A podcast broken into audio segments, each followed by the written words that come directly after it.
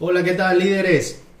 Nuevamente vengo con otro episodio y esta vez, esta vez quise hacer algo bastante distinto porque tengo un invitado muy, muy especial, alguien que quiero y admiro muchísimo. Él se llama Ramón, es un chico con el que empecé a trabajar hace tiempo en tema de mentorías, de coaching. Y de eso va precisamente el tema del día de hoy. Quiero hablar con Ramón acerca de lo que ha sido esta experiencia, cómo la vivió, cómo ha sido su transformación, recomienda las mentorías y coaching a alguien, a qué tipo de personas sí, a cuáles no, qué compromisos con uno mismo debe de tener, qué responsabilidades tiene que asumir, cuál es el costo emocional de estar en este proceso de transformación. Entonces quiero hablar de todo eso con él. Y aquí tengo con ustedes a Ramón. ¿Cómo está Ramón? Muy bien, muchas gracias por la, por la invitación y, estoy muy contento de estar aquí para poder hablar este tipo de, de temas contigo y pues vamos. Ramón, a ti te conocí en una etapa en la que había muchos cambios por hacer en tu vida. Recuerdo que cuando te conocí, los niveles de energía que tenías no son los que tienes hoy. La mirada que yo te veo el día de hoy no es con la que te conocí, la manera de caminar, de hablar, de comunicarte. Yo te veo muy cambiado. Pero a ver, cuéntanos, ¿cómo eras antes? ¿Cómo eras antes o en esa primera sesión que te conocí? ¿Cómo eran tus emociones, tus pensamientos? ¿Cómo iba tu vida en general? Nárranos un poquito. Bueno, pues mi vida era un poco bastante más inactiva de lo que es ahora. Me sentía un poquito pues, más con menos energía, salía menos, hacía menos actividad física y siento que este cambio fue un cambio fundamental para mi vida. Entonces, digamos que eh, eras un poco más estacionario, no eras tan proactivo no te movías más, no salías tanto. ¿O a qué vamos con eso? Pues sí, básicamente no hacía tanta actividad, no me sentía tan bien conmigo mismo, con mi forma de ser, con mi autoestima y siento que este cambio fue, fue algo que me dio energía para, para vivir incluso mejor. ¿Cómo era la persona que veías en el espejo en aquel entonces? Cuando te veías en el espejo, es una pregunta que ah. lleva mucha energía. A ver, cuando te veías en el espejo, ¿a quién veías? ¿Qué clase de pensamientos cruzaban tu cabeza? Bueno, en esta etapa de mi vida puedo decir que... Fue hace un año, ¿no? También hay que contextualizar un poquito. Sí, hace, hace un año. ¿Y ahorita qué edad tienes? 21. Ajá, sí, te conocí de 20. Bueno, pues no me gustaba lo que veía en el espejo. Siento que era un poco mi problema también. También tenía críticas con mi familia de sobrepeso y de estabilidad emocional también. Y siento que no, no me sentía suficiente. Ahora siento que soy una persona totalmente diferente, que tengo más propósitos en la vida y me siento en general mejor. ¿Tenías claridad hacia tus metas? ¿En aquel entonces? Ajá. ¿Sabías mm. hacia dónde ibas? ¿Tenías motivos para despertar cada mañana? Realmente no. ¿A qué dedicabas gran parte del tiempo? Principalmente a mis estudios por parte de mis padres, pero normalmente no me gustaba hacer nada, no me gustaba hacer ejercicio, ni salir con amigos, ni me gustaba verme al espejo, era totalmente diferente. Y siento que el coaching y esta, esta nueva etapa de mi vida siento que fue impulsada por, por ti, claro. Ok. Eh, me vienen un montón de cosas a la cabeza porque estoy refrescando como cada una de las sesiones que tuve contigo eh, contextualizando a todos los que nos están escuchando, yo trabajé con Ramón en un programa muy específico que se llamó Diseño de Vida. Yo platiqué con sus padres, también su hermana me comentó un poco sus puntos de vista acerca de cómo veía a su hermano y me di cuenta que gran parte del trabajo que había hacer era orientarlo hacia unas metas claras, darle dirección a su vida, que tuviera motivos para levantarse, para invertir la energía, para cuidarse, para quererse, para tener una autoestima más alto. Digamos que yo lo que hice con Ramón fue darle un mapa, un mapa mental en el cual pudiera saber cuál era su norte. Siempre que apuntara hacia el norte, iba a dar con los resultados, con sus metas, iba a ser más feliz, iba a tener la energía, iba a tener el círculo social. Yo le quise marcar en su mapa mental cuál era su norte. Identificar cuáles son sus principales fortalezas, identificar sus debilidades y a diferencia de como muchos creen que hay que trabajar las debilidades para que no sean debilidades y sean fortalezas, no hay nada más equivocado que eso. En algunos casos sí hay que trabajar alguna debilidad, pero en la mayor parte de ellos el trabajo que se debe hacer con cualquier persona para ser altamente exitosa es hacer de las fortalezas como tu área invencible, tu área de superestrella, Así es. de Superman. Porque todos tenemos fortalezas, es hacer de tus fortalezas algo prácticamente inalcanzable para el que no tenga esas áreas como fortaleza. Y así es como logras brillar, a través de tus fortalezas, no a través de tus debilidades. Porque si trabajas a través de tus debilidades, vas a tener un montón de debilidades, al fin y al cabo, fuertes. Pero no dejan de ser debilidades. Entonces no queremos eso. Preferimos fortalezas todavía más fuertes que debilidades fuertes. Entonces, Claro. ¿cuáles eran tus debilidades en aquel entonces, Ramón? Uf, Que ahora son tus fortalezas. Marcando como un contraste. Antes estas áreas eran mis debilidades, ahora me di cuenta que tenía estas fortalezas. ah, principalmente mi autoestima. Ujú. Siento que fue una cosa que era una debilidad hacia las metas que tenía desde entonces. Y siento que con este nuevo autoestima estoy dispuesto a arriesgar más y a seguir adelante con todas las metas que tengo. Ah, y sí, ¿Cómo es que tú trabajas en tu autoestima? En una semana normal, ¿cómo es de que lo haces? ¿Qué actividades específicas dices? Estas actividades alimentan mi autoestima y hacen que me guste más. Bueno, pues yo normalmente lo que hago diario es levantarme, tender mi cama, bañarme con agua fría y meditar.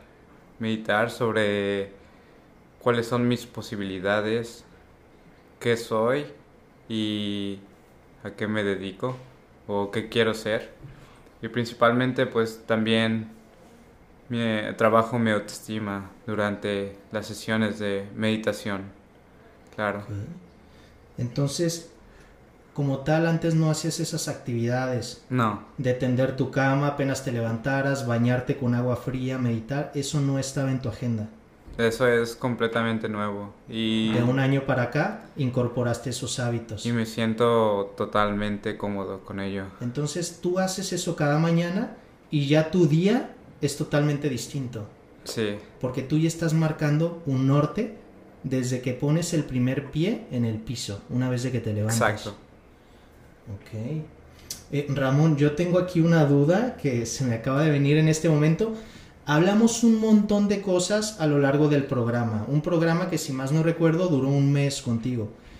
A lo largo de este programa de mentoría, eh, ¿qué fue lo más significativo que dijeras?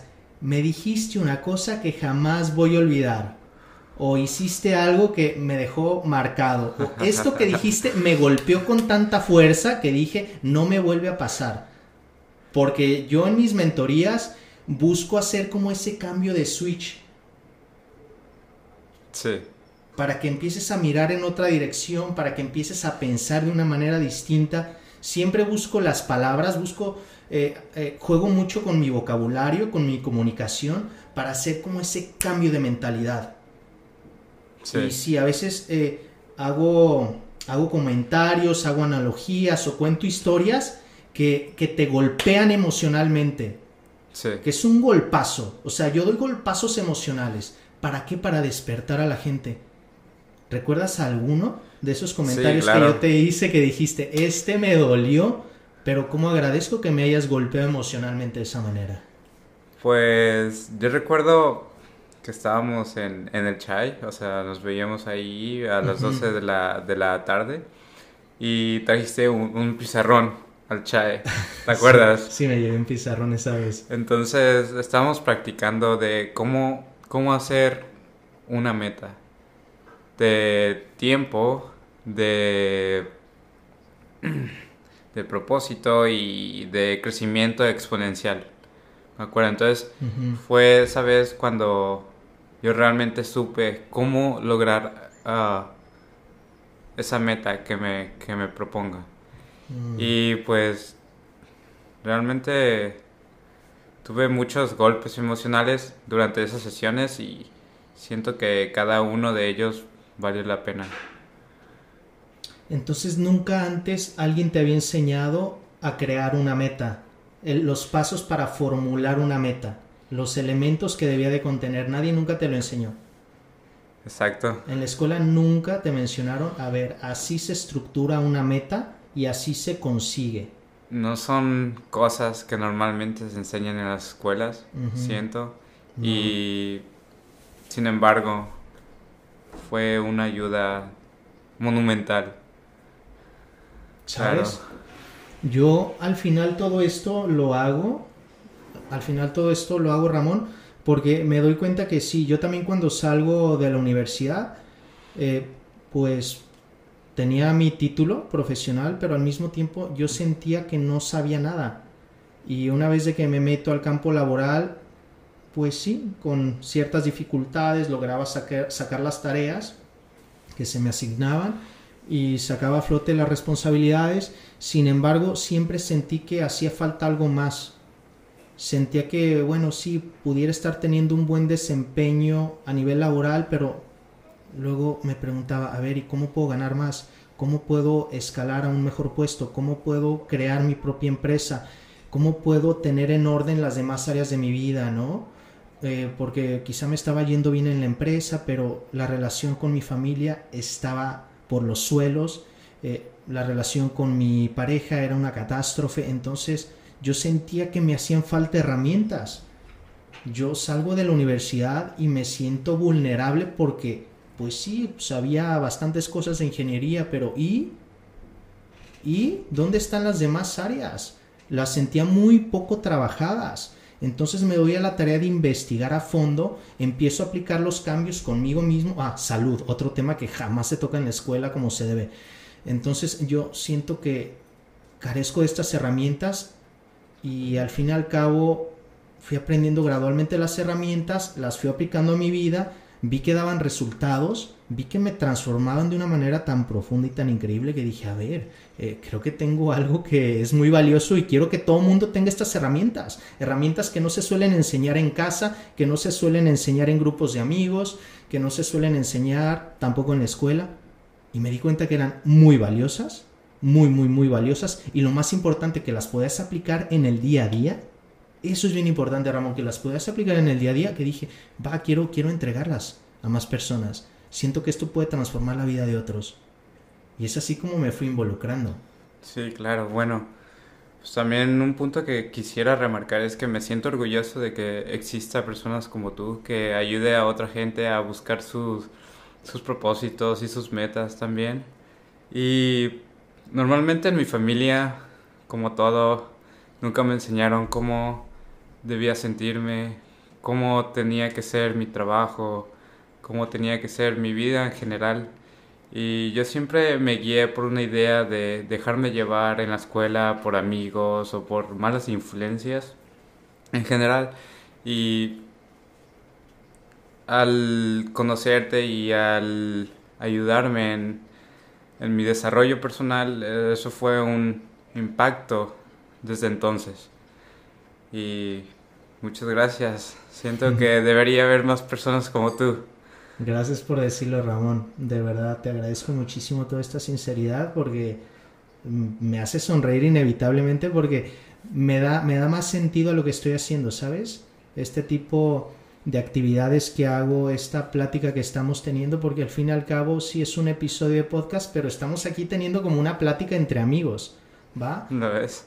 Lo es, es una plática entre amigos. Entonces, va, me doy cuenta que estoy haciendo algo que está dejando al mundo mejor, que al fin y al cabo ese es uno de mis propósitos principales y de lo que más busco también enseñar. No sé si recuerdas, uno de los propósitos que todos debemos de tener en la vida es dejar el mundo mejor de como lo encontramos. Hacer un aporte, claro. Hacer un aporte y hacerlo cada persona que se te atraviese.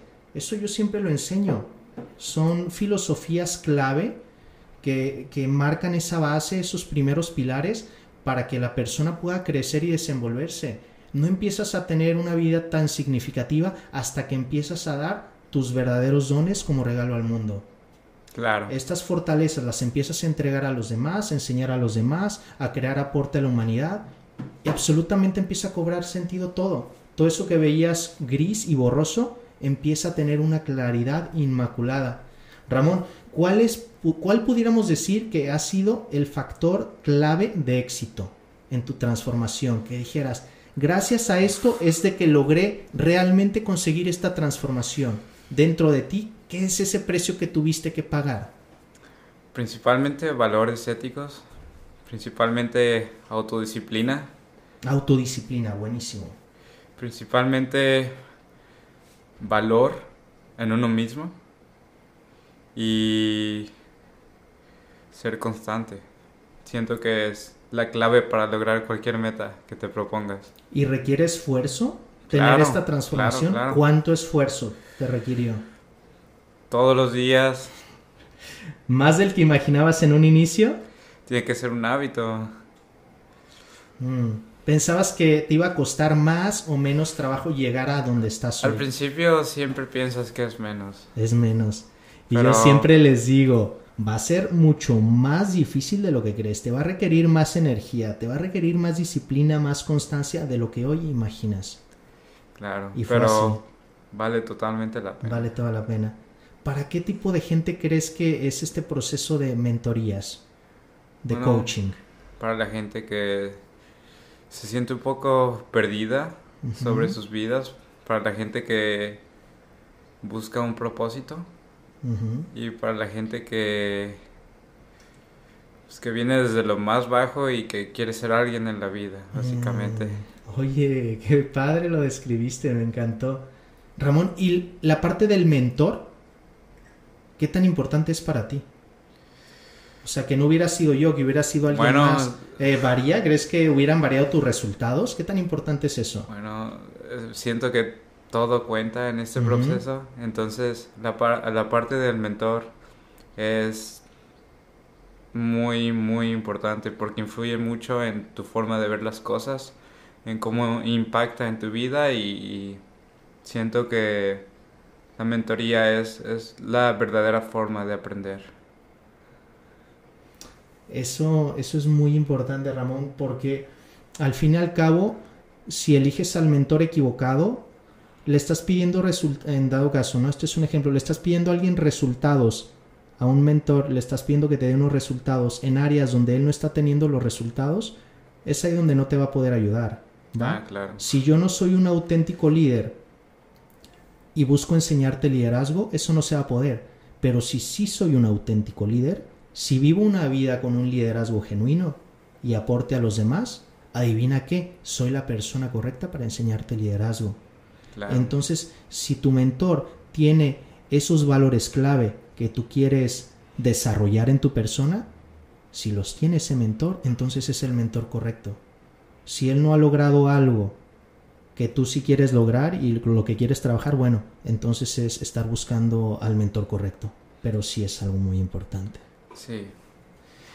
Ramón, me encantó haber tenido esta sesión contigo el día de hoy. Eh, nada, ¿quieres decir algo más antes de despedirnos? Bueno, pues quiero darte las gracias por ser mi mentor, más que nada.